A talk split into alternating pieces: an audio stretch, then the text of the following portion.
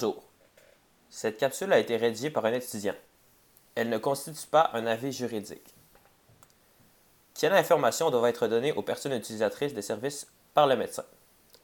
Comment ces informations doivent-elles être transmises? Dans quel cas le médecin peut-il cacher certaines informations aux usagers? Nous tenterons de répondre à ces questions au cours de cette capsule qui porte sur le droit à l'information. Le droit à l'information est lié au consentement éclairé, qui est abordé dans une autre capsule. En bref, lorsqu'un soin ou un traitement est proposé à un usager, celui-ci doit être capable de prendre une décision éclairée et de l'exprimer au médecin en toute connaissance de cause. L'expression en toute connaissance de cause signifie que l'usager doit recevoir toute l'information nécessaire avant de prendre sa décision. Ainsi, un usager qui aura reçu une information partielle ou incomplète ne serait pas en mesure de fournir un consentement éclairé. C'est au médecin que revient le devoir de fournir l'information à l'usager. Avant toute chose, le médecin doit s'assurer d'utiliser un langage clair et accessible à l'usager. Pour ce faire, il doit tenir compte de la condition particulière de chaque usager, notamment sa capacité à comprendre les concepts médicaux. Par exemple, l'information doit être communiquée différemment à une personne ayant une déficience intellectuelle par rapport à une personne ayant un bon niveau de connaissance dans le domaine médical. Pour être complète, l'information donnée par le médecin doit absolument contenir certains points. Regardons-les un par un. Premièrement, le médecin doit établir un diagnostic, c'est-à-dire identifier la pathologie. Par exemple, si la personne s'est fait donner un diagnostic de schizophrénie, le médecin pourra expliquer les causes possibles de la maladie, les phases qui la caractérisent et les différents symptômes possibles. Deuxièmement, le médecin doit expliquer le traitement envisagé et en spécifier les objectifs et les effets escomptés. Par exemple, avant de prescrire un médicament à un usager, le médecin pourra identifier sa nature, antipsychotique, antidépresseur, et les bénéfices recherchés, diminution du stress par exemple. Il est également important d'expliquer les modalités de prise de médicaments, par exemple le fait de, le prendre par voie orale ou le matin ou à l'heure du repas. Troisièmement, le médecin doit exposer les chances de réussite ou d'échec du traitement et les risques encourus. Si l'on garde l'exemple du médicament à l'esprit, le médecin pourra énumérer les effets secondaires possibles, de même que leur prévalence. Par exemple, il pourrait être utile de préciser qu'un médicament cause de la somnolence et que cet effet secondaire est rapporté par 50% des usagers. Le taux de succès du médicament constitue également une information importante. Quatrièmement, le médecin doit présenter des, alternatives au traitement.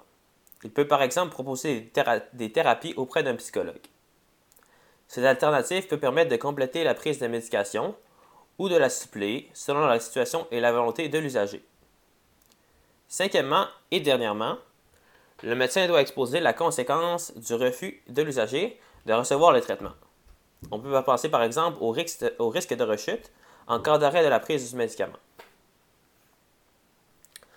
Le devoir du médecin comporte cependant des, exceptions. Il peut, dans certains cas, décider de cacher des informations à l'usager. C'est ce qu'on appelle le privilège thérapeutique. Voici quelques exemples. Premièrement, le médecin doit informer l'usager des risques probables et non de tous les risques possibles. Lorsqu'un risque est probable, les chances qu'il se produise sont élevées. Par exemple, un effet secondaire qui est vécu par 90% des usagers prenant un médicament euh, constitue un risque probable. Lorsque le risque est possible, les chances qu'il se produise ne sont pas nécessairement élevées.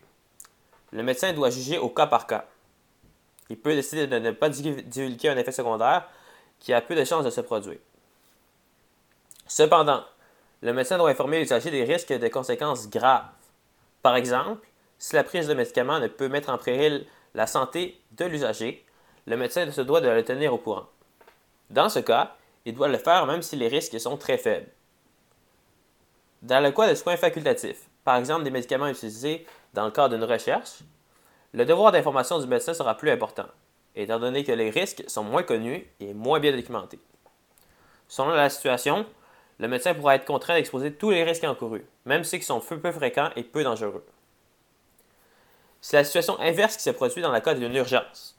Ainsi, l'information fournie peut être moins bien, détaillée si la situation exige que le traitement soit administré dans un laps de temps très court.